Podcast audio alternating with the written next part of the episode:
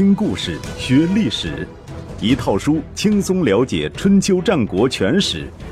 有声书《春秋战国真有趣》，作者龙震，主播刘东，制作中广影音，由独克熊猫君官方出品。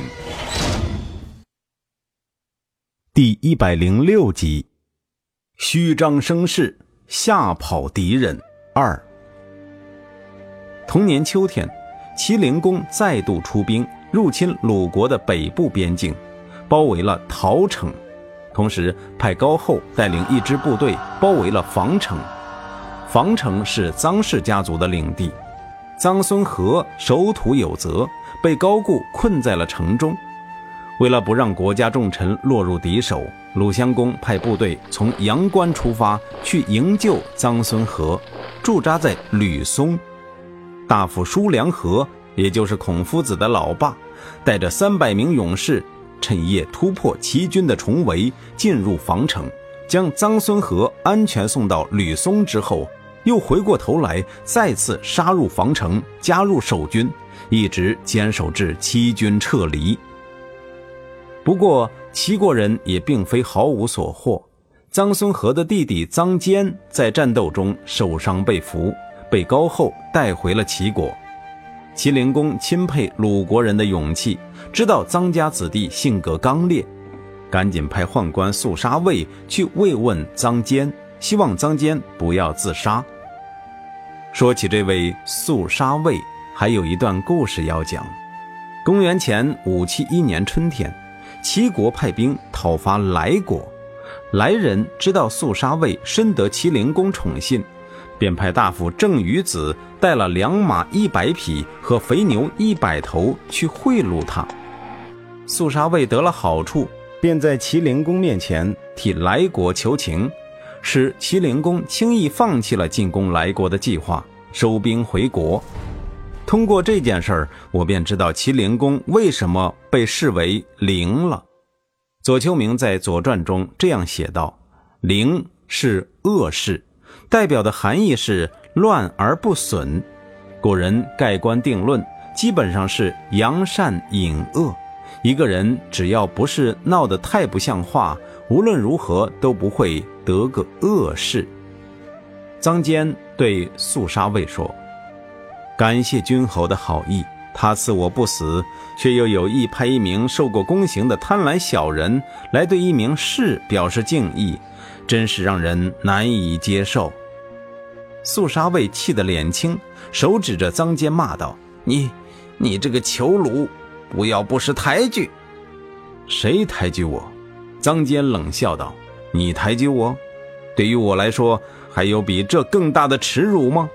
说完，就拿起身边的一根尖木桩，刺进自己的伤口，血流不止而死。形势进一步恶化。同年冬天，诸国在齐国的支持下派兵入侵鲁国南部边境。第二年，也就是公元前五五五年秋天，齐灵公又亲自带兵入侵鲁国北部。这一次，晋国再也不能坐视不理了。晋平公命荀偃修整军马，准备讨伐齐国。就在晋国大军即将出发的前一晚，荀偃做了一个梦。梦见晋厉公和他在天庭打官司，结果晋厉公胜诉。晋厉公挥起一支长戈，将荀偃的脑袋砍了下来，掉在地上。荀偃将身体跪下，拾起脑袋装回脖子上，双手紧紧扣住，以防再掉，然后飞也似的逃跑了。在路上遇到了耿阳的乌高。众所周知。栾书和荀偃是二十年前绑架和杀死晋厉公的主谋。荀偃做这样一个梦，也许是潜意识里的负疚感在作怪吧。奇怪的是，第二天一早，荀偃率领大军出发，果然在路上遇到了乌高。荀偃停下来和他说话，发现乌高昨天晚上竟然也做了一个同样的梦。乌高掐着指头一算。对巡演预测了两件事儿：其一，一年之内巡演必死；其二，如果有事于东方，则可以得志。听到乌高这么说，大伙都很难过。不过巡演本人倒是很豁达，安慰大伙说：“人固有一死，我活到这个年纪，死也无妨。至于有事于东方可以得志，说的不就是讨伐齐国这回事吗？这是好事啊！”大军渡过黄河的时候，荀演用红色丝带系着两对美玉，祷告说：“齐国一是地形险要，人多势众。”背弃世代友好的誓言，欺负邻国，虐待百姓。天子的陪臣姬彪要带领诸侯去讨伐，姬彪的臣子荀偃要在鞍前马后效力。如果打了胜仗，不使神灵蒙羞，下臣荀偃不敢再次渡过黄河，请神灵明察。说完，将美玉投入河中。所谓不敢再次渡过黄河。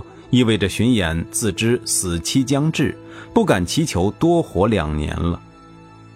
同年十月，晋、鲁、宋、魏、郑、曹、居、朱、滕、薛、齐、小朱等国诸侯云集鲁国的济水之滨，重温居梁之会的誓言，共同讨伐齐国。值得一提的是，居、朱等山东小国本来为齐灵公的马首是瞻。可晋国大军一到，马上又加入到讨伐齐国的行列，见风使舵，也许是小国生存的必要手段吧。齐灵公将部队部署在平阴附近的房门，又在房门之外深挖壕沟，宽达一里，构筑了一个坚固的防御阵地，准备跟联军打持久战。肃杀卫却认为这个阵地仍然不可靠，劝谏说：“敌军势大，不如退守泰山之险。”可齐灵公没有采纳他的意见。诸侯联军在荀偃的带领下，日夜猛攻房门，双方将士死伤甚重。士盖和齐国大夫子嘉素有来往，便派人给子嘉送去一封密信，说。你我相识已久，所以我对你毫无隐瞒。实话对你说，鲁国和居国都请求各派战车千乘，从西南和东南两个方向突袭临淄。晋侯已经答应了他们。如果是这样，齐国必定灭亡。你何不早做准备？世盖这话有点像哄小孩一来军中机密，断无理由轻易示人；二来居国只是一个小国。即便集全国之力，最多只能拿出战车六百乘，何来千乘？但是子嘉看完这封信，脸色立马就白了。他顾不上穿戴整齐，赶快跑到麒麟宫的大帐中汇报。麒麟宫听到这个情报，也一下子懵住了，半天说不出话来。当时晏若已经死亡，他的儿子晏婴伺候在麒麟宫身边。看到麒麟宫那副失魂落魄的样子，暗自对人说：“国君本来就胆小，现在听说这样的事儿，恐怕坚持不了多久了。”前面介绍过，在冷兵器时代，攻城是一件劳民伤财的事儿，是《孙子兵法》中认为最不得已才选择的下下策。房门是齐国人精心修筑的长城，再加上宽达一里的壕沟。险上加险，易守而难攻。诸侯联军猛攻房门，虽然给齐军造成重大的杀伤，但是自身的伤亡数字必定在齐军之上，很有可能是杀敌八百，自损三千。对荀偃来说，这是一笔不划算的买卖，他必须尽快摆脱攻城的不利局面，所以才有了士盖送给子家的那封信。第二天。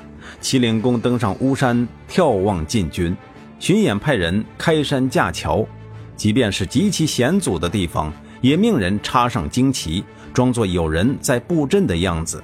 又命战车上的士兵左实右虚，一车三人，车夫和车左射手是真人，车右的持戈之士是假人，以大旗先行，再在车后拖上一捆树枝，造成尘土飞扬的阵势。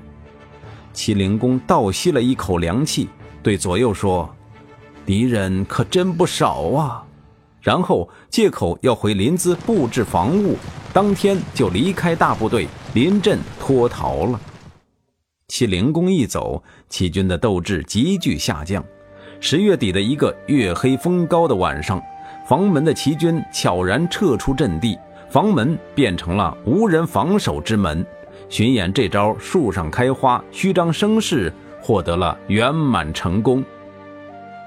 最先觉察到齐军撤走的是晋国宫廷乐队的首席指挥师旷。这里说明一下，春秋时期的乐师多半是盲人，视力全无，听力绝佳。师旷在夜风中听到防城上空的鸟叫，便对晋平公说：“您听鸟儿叫得多欢快，齐国人肯定逃跑了。”第二个发现情况的是晋国大夫邢侯，他对荀偃说：“我听到战马盘桓之声，齐国人恐怕已经逃遁。”没过多久，太傅叔向也跑过来对晋平公说。城上有鸟，齐军必定逃跑了。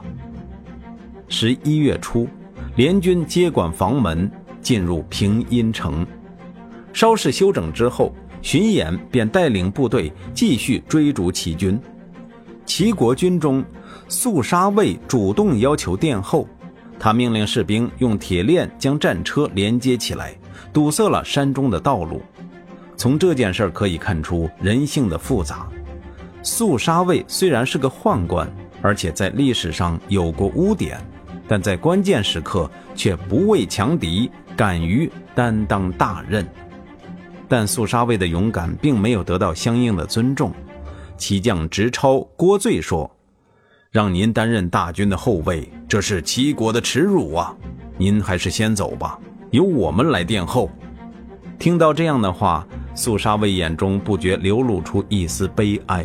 他没有说什么。回到自己的营帐之后，他命令手下将士将战马都杀死，填到山中小路的最狭窄处。至今，山东长清还有一个地名叫格马山，据说就是肃杀卫杀马堵道之处。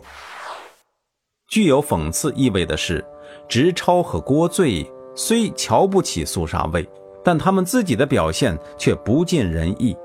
晋军的前锋神箭手周超追上了他们，远远地朝直超射了两箭，一支射中左肩，一支射中右肩，两支箭将直超的脖子牢牢夹住，直超疼得死去活来，一个劲儿地催促驾车的郭醉：“快跑，快跑！”